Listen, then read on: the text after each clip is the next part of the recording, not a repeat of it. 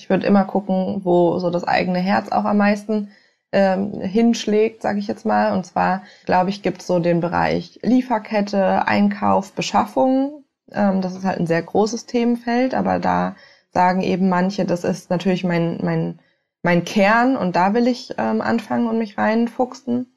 Es kann aber auch einfacher und genauso legitim sein zu sagen, ich fange tatsächlich bei mir am Standort, im Bürobetrieb beispielsweise oder im, im Ladengeschäft an, gucke, ähm, wie kann ich hier im Bereich ähm, ähm, Energieeffizienz oder Klimabilanzen was tun oder ähm, stelle ich meine Server auf Ökostrom um, ähm, ähm, drucke ich weniger aus. Also das sind so die kleinen Schritte, aber jeder Händler hat natürlich auch einen Bürobetrieb so und das darf man nicht vergessen. Da gibt es oftmals ganz konkrete Dinge, die einfach auch einen Anfang ähm, bieten können. Und ähm, so der dritte Bereich, würde ich sagen, ist so alles rund ums Thema Personal, Ausbildung, wo sich natürlich auch die UnternehmerInnen fragen können, gibt es hier Punkte, die ich einfach starten möchte, beispielsweise, wir hatten es ähm, schon mal gesagt, äh, das Thema Inklusion, ähm, möchte ich mich da ähm, weiterentwickeln und vielleicht auch mal Schnuppertage anbieten. Da denken viele EinzelhändlerInnen, ähm, glaube ich, dass ähm, sie mit Inklusion ähm, vielleicht überfordert wären. Aber da gibt es ganz praktische Beispiele, wie man das sehr, sehr einfach eben auch in, im Geschäftsalltag integrieren kann. Oder eben gibt es in Incentivierungsmaßnahmen für meine Mitarbeitenden, dass es denen dann vielleicht auch einfacher fällt, das Thema Nachhaltigkeit in der Kundinnenberatung mitzutragen. Also so die Bereiche Betrieb, Personal und ähm, Beschaffung, Lieferkette, würde ich sagen. Sagt Marlene Haas von Lust auf besser Leben. Sie und Ihr Team zeigen HändlerInnen und Gewerbetreibenden, wie Nachhaltigkeit zu einem Wettbewerbsvorteil wird, worauf es im Detail ankommt und warum das Thema Nachhaltigkeit erst immer noch am Anfang steht. Mein Name ist Frederik Gottschling und ich begrüße Sie recht herzlich im Visionsbüro Frankfurt. Genauso wie Marlene Haas. Herzlich willkommen. Hallo. Wie immer in diesem Podcast, äh, sag doch einmal ganz kurz, wer bist du und was machst du?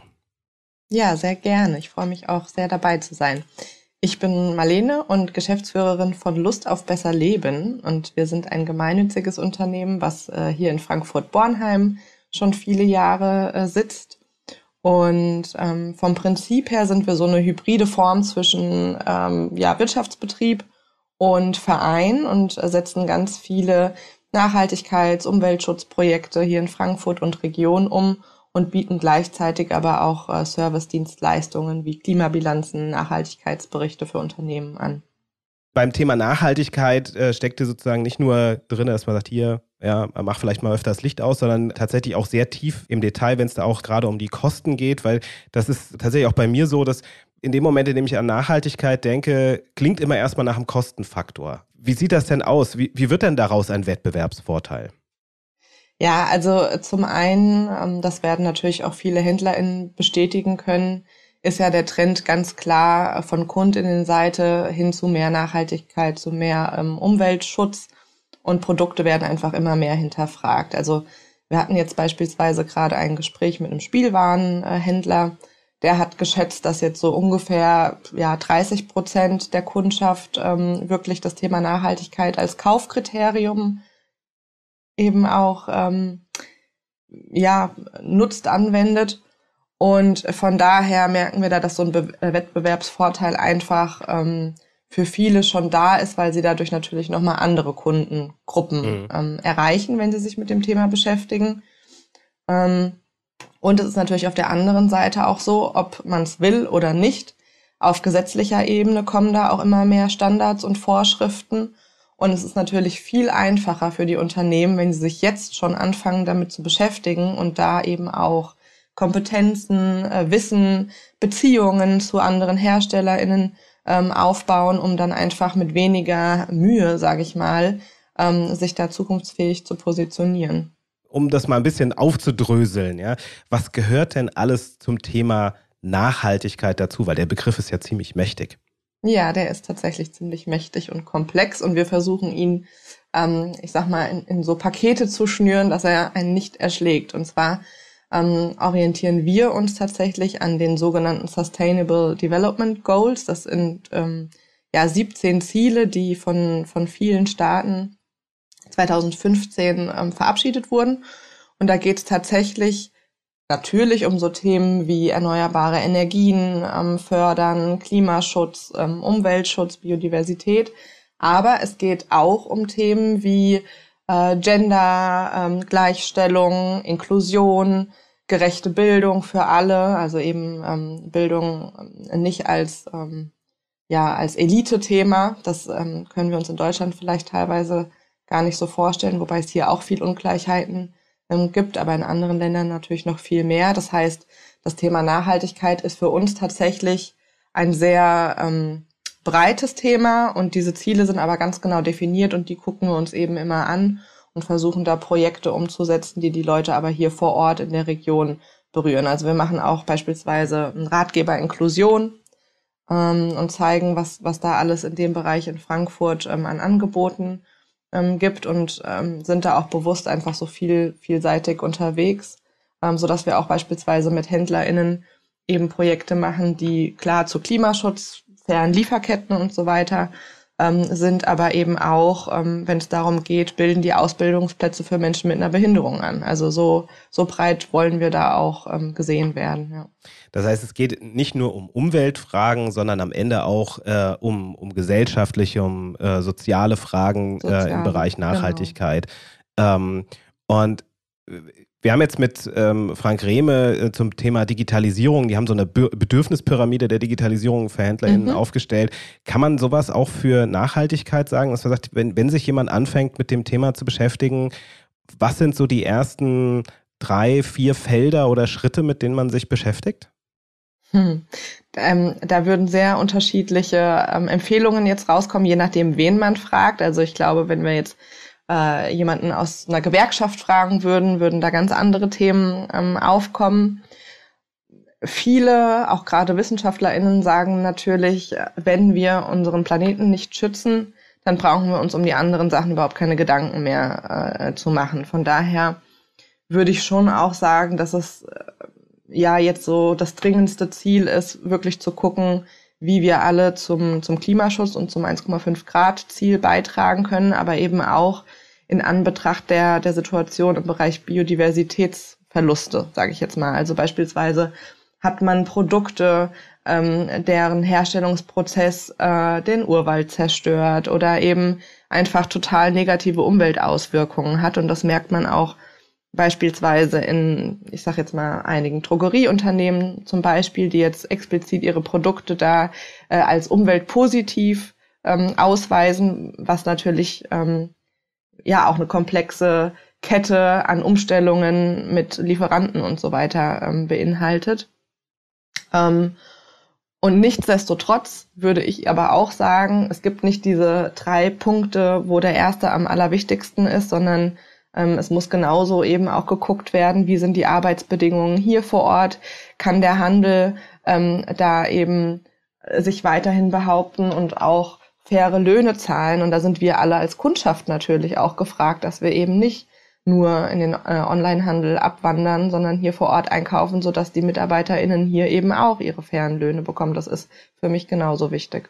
Jetzt hattest du schon das Beispiel des Spielzeugladens vorhin gebracht, der jetzt auch einen Online-Shop haben könnte, so dass man sozusagen auch online lokal einkaufen kann. Aber ähm, was wäre denn für so jemandem ähm, jetzt einen, einen Ansatz zu sagen, okay, er hat jetzt festgestellt, äh, 30 Prozent der Kunden, äh, für die ist das ein Kriterium beim Einkauf. Ähm, und äh, jetzt sagt man, okay, ich die, die stellen dann auch Fragen, ja, wie wurde das Produkt hergestellt, woher kommt das eigentlich, nicht nur, wo wurde das zusammengesetzt. Ähm, wie, wie fängt man dieses Thema dann an, damit man quasi in, in diese Richtung einfach mal ja, loslaufen kann?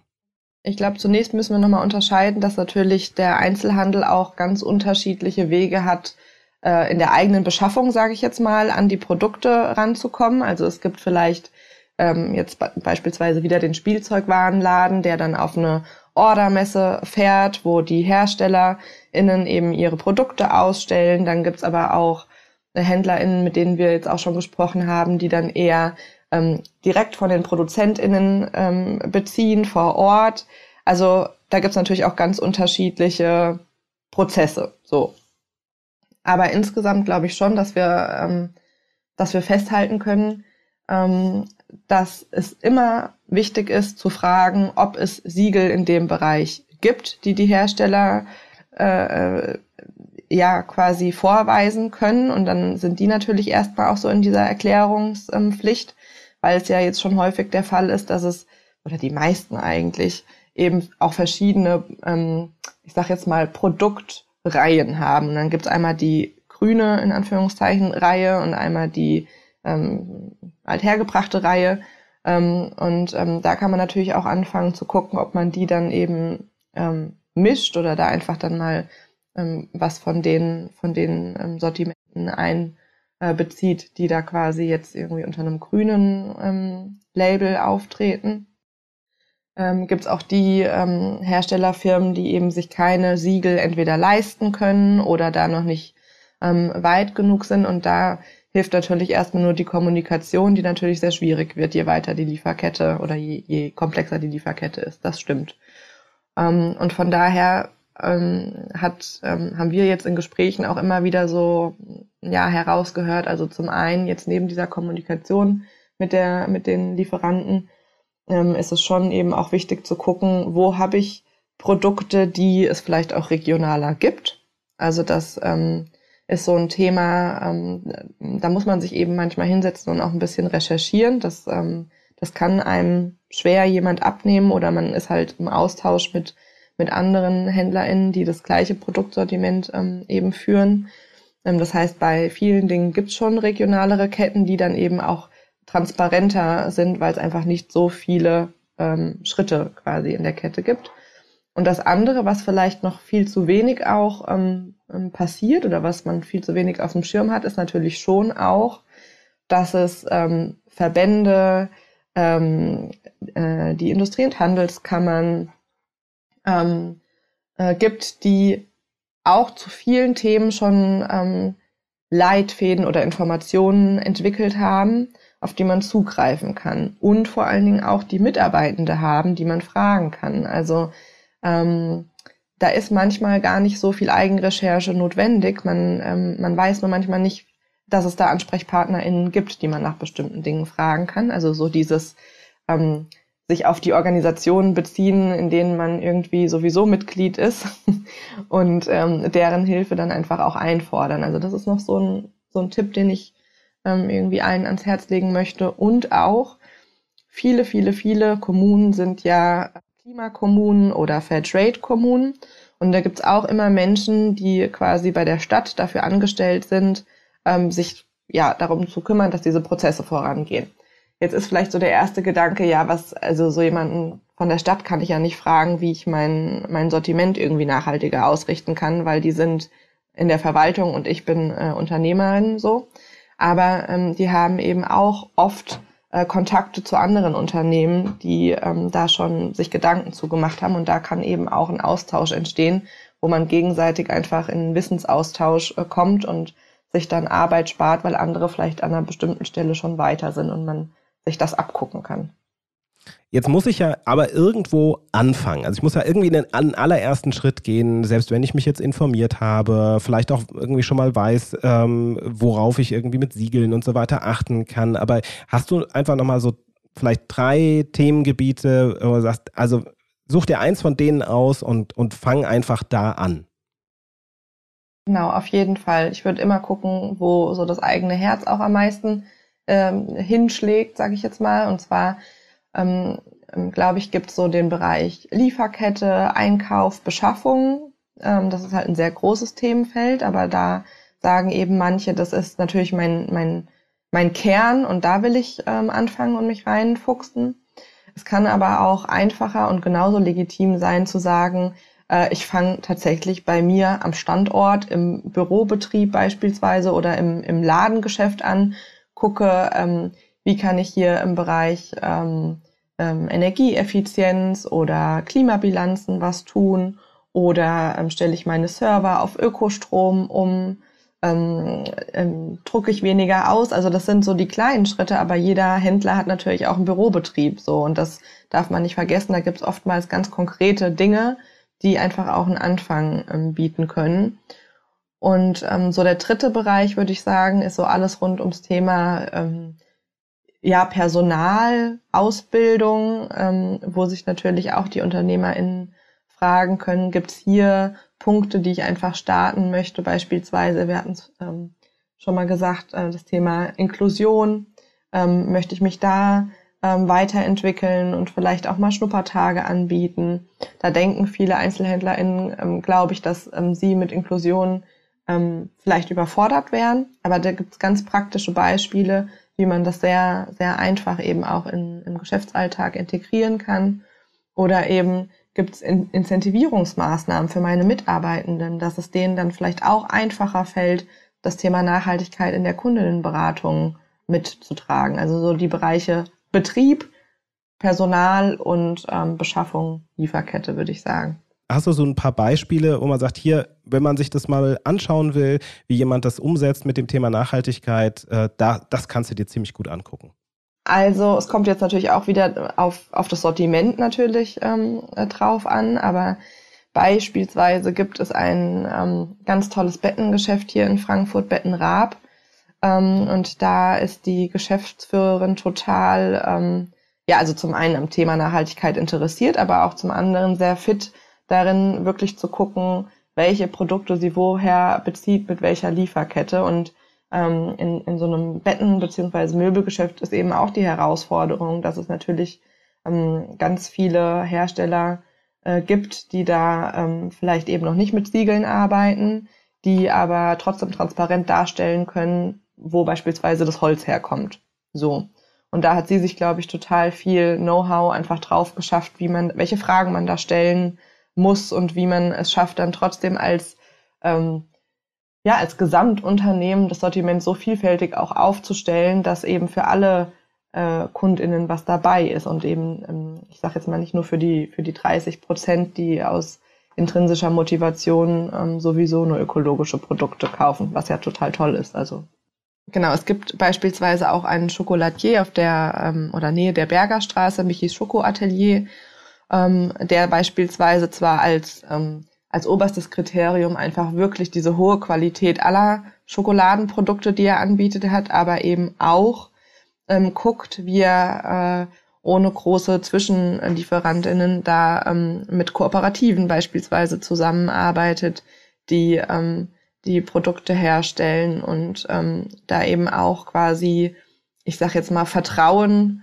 ähm, und Transparenz vor jetzt ähm, die teuren Siegel stellt, was eben nur geht, weil er sich sehr intensiv mit seinen Zulieferern einfach beschäftigt. Dann gibt's beispielsweise auch ähm, den Grabsteinhandel. Das haben viele gar nicht so auf dem Schirm, würde ich sagen, zumindest nicht, bis es dann das letzte Stündchen geschlagen hat. Ähm, und das ist auch eine Branche, in der sehr, sehr viel und häufig und eigentlich als Standard, sage ich jetzt mal, Kinderarbeit in der Lieferkette steckt, sozusagen. Und ähm, äh, Matthias Hofmeister, der eben den Familienbetrieb äh, führt seit vielen Jahren, hat dann irgendwann für sich festgestellt, das geht so auf gar keinen Fall mehr und hat sich dann eben sehr intensiv auch mit seiner Lieferkette und den Zulieferern beschäftigt und kann jetzt eben ähm, sicherstellen, auch durch Besuche vor Ort. Das ist natürlich auch so ein Thema. Ähm, das muss man auch wollen, dass man dann in die Produktionsländer fährt und kann aber dadurch jetzt eben sicherstellen, dass er Betriebe quasi in seiner Lieferkette hat, die eben ähm, explizit Kinderarbeit ähm, auch ausschließen. Und ähm, ja, an den Beispielen merkt man eben schon, dass so diese intrinsische Motivation der UnternehmerInnen, die die ist wahrscheinlich einfach die Basis auch dafür, dass da, da führt wenig Weg dran vorbei, würde ich sagen. Vielleicht zum Abschluss nochmal so einen, so einen Blick da drauf, auch wie ist das, wenn ich es mir entweder fördern lassen will oder ähm, irgendwie Unterstützung in dem Bereich brauche, weil es halt letzten Endes ja dann doch am Anfang eben erstmal Aufwand ist. Gibt es da auch nochmal was, worauf man sagt, also das ist, das ist etwas, worauf äh, äh, man sich auf jeden Fall mal hinwenden sollte, um auch finanzielle Unterstützung zu bekommen? Ja, also es gibt ähm, ähm in Hessen das RKW Hessen. Das ist eine ja, Institution ähm, vom, ähm, vom Land Hessen letztendlich. Und ähm, die bieten verschiedenste Förderprogramme an für Beratungen. Also beispielsweise ähm, wenn es ums Thema Energieeinsparungen geht, kann man dort ähm, Beratungszuschläge beantragen oder auch wirklich ganz anderes Thema, aber Nachfolgeregelung beispielsweise. Dafür ähm, gibt es eben auch Beratungen, die man dann bezuschusst bekommt und auch demnächst, wenn mich nicht alles täuscht, eben noch mehr zum Thema Nachhaltigkeitsberatung insgesamt. Also das ist eben natürlich ein weites Feld, wie wir es vorhin auch schon hatten.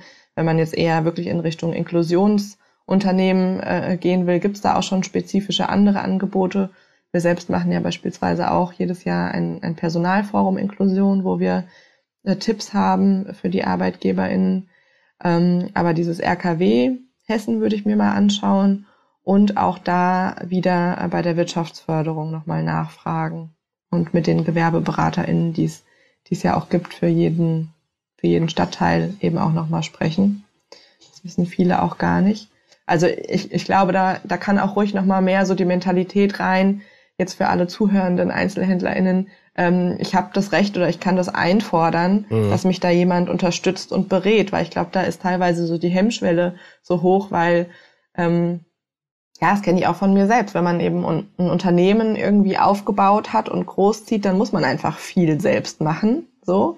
Ähm, und dann verlernt man es vielleicht an der einen oder anderen Stelle einfach äh, Hilfe einzufordern oder ähm, Beratung einzufordern, wo man es aber tatsächlich könnte und wo es das eigene Leben ähm, sehr viel einfacher machen würde, weil man eben vielleicht nicht die Kernkompetenz hat, jetzt drei Stunden lang zum Thema Nachhaltigkeit und Siegel zu recherchieren man muss nicht als erstes irgendwie mal googeln ja, oder eine Suchmaschine anschmeißen, sondern es gibt äh, Ansprechpartner, äh, die auch Bescheid wissen und dann tatsächlich, dass man sagt, hier, äh, komm mal bitte vorbei, ähm, gib mir mal einen Überblick, sag mir mal, wo ich hingucken soll. Man muss sich jetzt nicht tatsächlich von null mit dem Thema Nachhaltigkeit beschäftigen.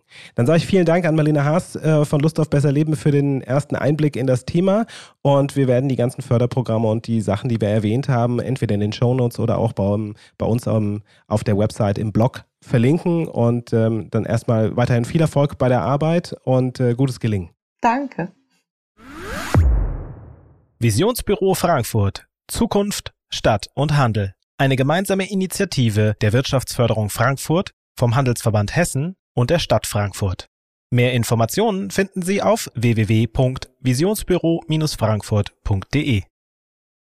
Diese Podcast-Episode wurde gemischt und gemastert von Feintun, das Studio für Podcast und Corporate Audio.